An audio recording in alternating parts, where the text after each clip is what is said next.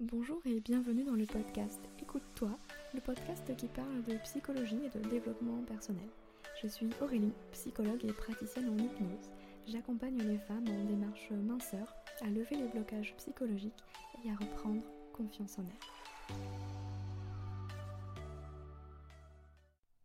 Bonjour et bienvenue dans l'épisode 5 du podcast Écoute-toi.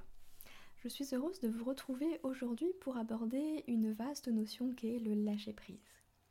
Alors, lâcher-prise, c'est à la fois un terme très répandu et utilisé à tout va, sans vraiment savoir ce que ça veut dire ni comment faire pour y arriver.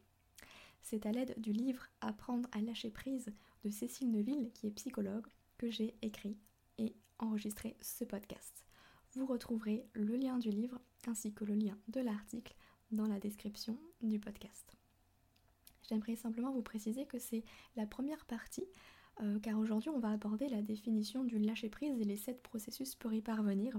Et dans une deuxième partie, on abordera 16 clés issues de la psychologie positive pour réussir à lâcher prise.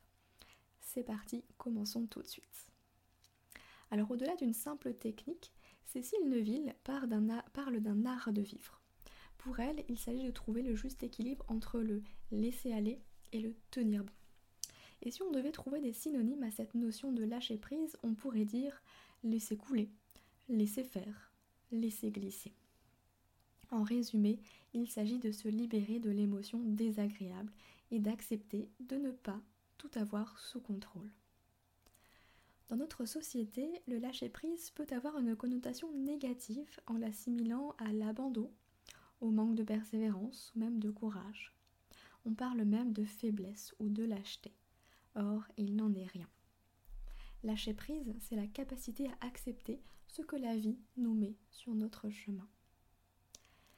Des études ont été menées sur le sujet et des chercheurs ont mis en lumière les impacts positifs du lâcher-prise. Alors on retrouve un sentiment de liberté, un sentiment de légèreté, une simplicité, l'ouverture vers une nouvelle vision des choses et de la vie, ainsi que l'amélioration de la gestion des émotions, de nos relations et de notre quotidien. En thérapie, le lâcher-prise se réfère à un comportement ou une habitude qui nous dérange. Mais en réalité, il existe autant de définitions du lâcher-prise qu'il y a d'individus pour en donner. Ce qui nous amène à nous demander mais qu'est-ce que n'est pas le lâcher-prise? Et je laisse cette question en suspens à votre réflexion. Lâcher-prise revient aussi à faire le deuil de certaines choses. Nombreux sont ceux, moi y compris, qui opposent le lâcher-prise au contrôle. Cela revient ainsi à renoncer au contrôle, c'est-à-dire sortir de sa zone de confort et peut-être même se mettre en danger. C'est donc renoncer à une certaine sécurité. Nous devons donc apprendre à penser et à agir différemment. Et pour cela, il nous faut faire le deuil de nos habitudes passées. Cependant, il ne s'agit pas de renoncer au résultat, mais de trouver un autre moyen pour y parvenir. L'un des présupposés qu'on nous enseigne, en, en, hypnose est si ce que tu fais ne marche pas, fais tout autre chose. Tout autre chose, pardon. Et c'est exactement ça en fait, le lâcher prise, c'est faire autre chose que de vouloir tout contrôler. Il existe différentes formes du lâcher prise. Donc on peut vouloir lâcher prise sur le mental, les émotions, les relations, les objets matériels, l'imprévu, soi-même l'avenir. Dans sa pratique clinique, Cécile Neuville a identifié sept étapes pour réussir à lâcher prise.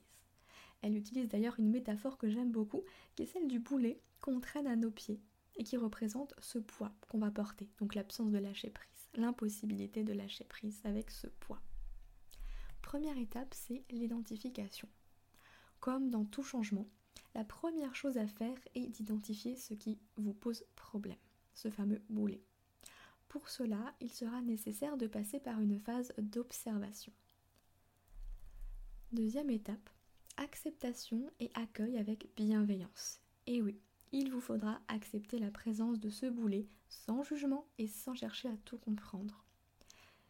Vous pouvez voir un petit peu la situation comme euh, si vous observiez la vie d'une autre personne, de loin, avec neutralité, ou comme si vous regardiez un film, comme si ce que vous vivez n'était pas à vous. Troisième étape, c'est le coping.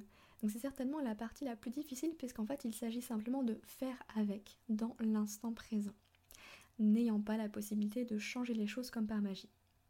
On peut donc représenter le boulet dans les mains, dans vos mains, en se disant bah, qu'on fait notre mieux avec ce poids, justement. La quatrième étape, c'est la résilience.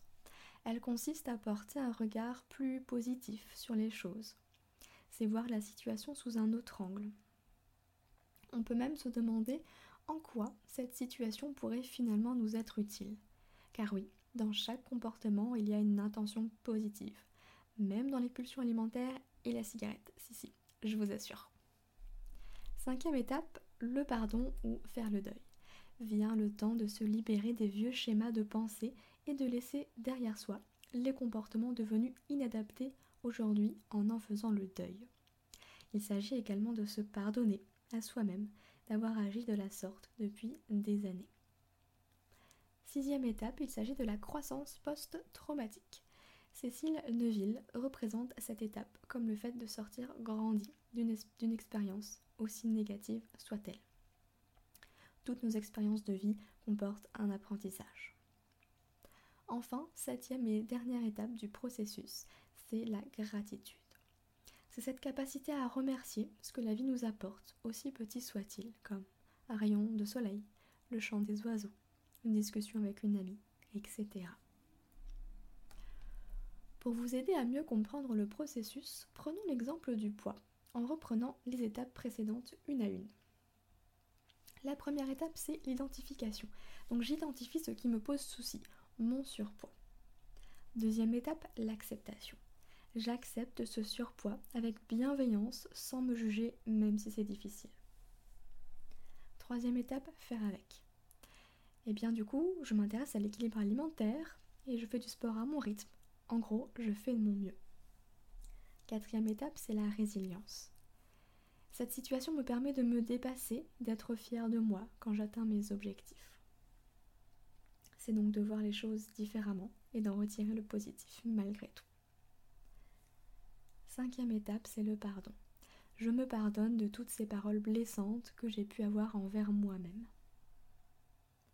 Sixième étape, c'est le fait de sortir grandi de cette expérience je prends désormais conscience de mes capacités physiques et de ma volonté.